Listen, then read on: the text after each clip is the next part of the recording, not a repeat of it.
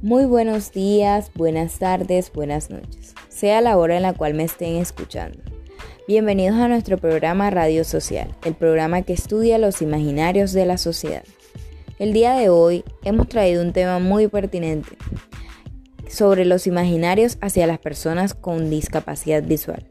Para ello he traído unas invitadas muy interesantes, estudiantes de la Universidad Pedagógica Nacional, quienes hicieron un proyecto a través de unas entrevistas y encuestas a las personas más cercanas de su contexto. Ellas son Camila Álvarez, Natalie Rodríguez, Angélica Soler, Juliet Flores, Jessica Lota Manjarres y quien les habla, Diana Fernández. Sean todos bienvenidos. Buenas tardes, señorita Diana y compañeras. Muchas gracias por la invitación a tu programa radial. Buenas tardes, señorita Diana y oyentes de este espacio. Estamos muy agradecidas con esta invitación. Para empezar a hablar sobre los imaginarios que evidenciamos en la sociedad, los pondremos en contexto con las preguntas que nosotros realizamos a la sociedad, las cuales son, primero, ¿considera que las personas ciegas por el hecho de estar ciegas tienen algún don que las caracterice? Segundo, ¿considera que las personas ciegas disfrutan de una vida plena? Tercero, pasaría, ¿qué pasaría si yo quedara ciega? Cuarto, ¿qué actividades crees que las personas ciegas no pueden o no deben hacer? Quinto, ¿considera que el perder algún sentido es el camino para ser mejor? Sexto, ¿cree que las personas ciegas tengan algún impedimento para desarrollar su vida sexual? Y séptimo, ¿cómo conquistar una persona ciega?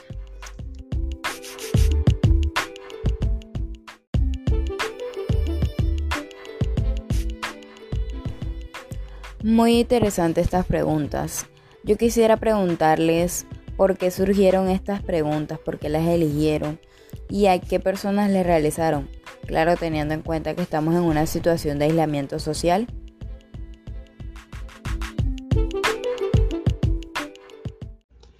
Claro, Diana. Mira, estas respuestas surgieron a raíz de la identificación de múltiples imaginarios en torno a nuestro espacio académico, subjetividades, contexto y educación de las personas con discapacidad visual. Eh, para ello realizamos las preguntas antes expuestas de manera muy natural, pues para que no se evidenciara como una encuesta, sino más como un diálogo eh, con las personas que nosotros convivimos y pues con otros allegados de manera virtual. Eh, todo esto con el fin de ver reflejado el verdadero imaginario social. Me parece muy importante que para seguir con el hilo conductor de esta temática nos expliquen un poco hacia los oyentes cuál es el significado que ustedes le dan a esta palabra de imaginarios. Por supuesto, queridos oyentes, la palabra imaginarios hace referencia al concepto que se usa habitualmente como sinónimo de mentalidad social, cosmovisión, conciencia colectiva o ideología. En pocas palabras, es una manera social de ver ciertas personas o circunstancias.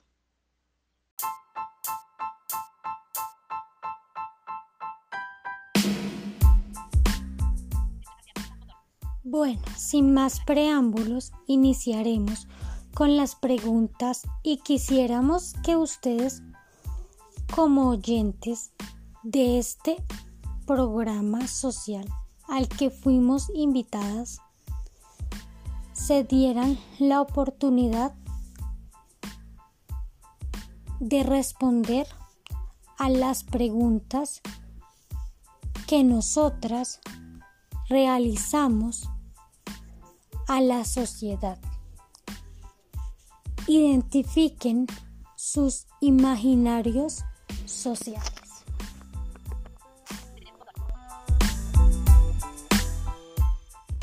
Bueno, en primer momento preguntamos a los padres qué pasaría si quedáramos ciegas, a lo que ellos respondieron que esto sería una limitación para participar, aprender incluso la causa de quedar ciega sería un castigo por alguna mala acción que hayamos realizado.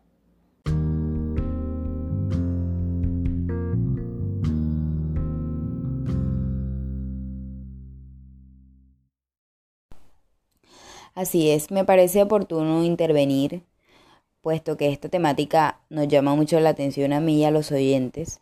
Eh, puedo ver que una de nuestras invitadas es una persona con discapacidad visual y me parece oportuno también que ella nos haga su reflexión y nos cuente un poco de las experiencias en las cuales ha vivido durante toda su vida en torno a estos imaginarios. Sí, señora.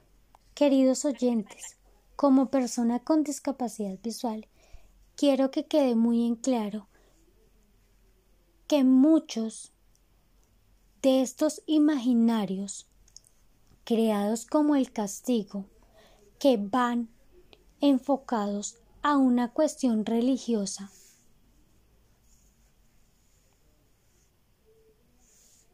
y que no era capaz de aprender por mi discapacidad visual. Limitaciones no podrán participar. Desconocimiento y duelo. Otra de las preguntas en las que pudimos ver más marcados los imaginarios fue qué actividades no deben o no pueden hacer las personas ciegas ya que se cree que las personas con discapacidad se les dificulta actividades como cocinar, deporte, salir, cuando en realidad son ellos quienes saben qué pueden hacer o incluso cómo pueden defenderse. Claro, y además en una de las preguntas frente a las relaciones de las personas ciegas, preguntamos, ¿cómo conquistarías a una persona ciega? A esta pregunta respondieron que lo harían por medio del tacto gusto, olfato y descripciones de diversos detalles en objetos. Y que al tener una relación con una persona con discapacidad visual, decían que es más factible que un hombre se enamore de una mujer ciega a una mujer de un hombre, ya que esta relación entre parejas sería más una carga, una carga, una necesidad de cuidados, un sacrificio hacia la otra persona o una dependencia del otro hacia la persona. E incluso cuando les preguntamos si la ceguera sería impedimento para su vida sexual. Y frente a esa pregunta dijeron que la discapacidad no impedía tener una vida sexual plena, pero pues otras personas creían que el tacto debería ser mayor y esto da la prohibición de otros cuerpos. Y cuando se enteran que yo, persona con discapacidad visual, estudio la ley, lo transversalizan por debajo del discurso de aplausos. Esto con una mirada de inferioridad o relacionan que son buenas personas por lo que es una mirada estigmatizadora pero una de las respuestas más destacables que recibimos fue que se creía que estas personas eran ejemplo de superación al ser capaces de hacer cosas simples, ya que desde la visión de la sociedad son subestimadas como personas de las que nos espera mucho. La última pregunta que realizamos fue, ¿considera que perder algún sentido es el camino para ser mejor? A esta nos respondieron que depende del caso. Para algunos es una fortaleza y para otros una desventaja. Además, la familia se vuelve un factor importante ya que pueden impulsar a ser independientes o por el contrario a ser protegidos. Muy bien, creo que la reunión que hemos establecido el día de hoy ha sido muy oportuna y quisiera que resumiéramos en pocas palabras cada uno de los imaginarios que hemos abordado el día de hoy. Sí, Diana, mira, los imaginarios que evidenciamos fueron desde lo religioso, la dependencia, la incapacidad o necesidad de apoyos y cuidados, el morbo, los dones, la creencia de superhumanos y el desarrollo mayor de los sentidos.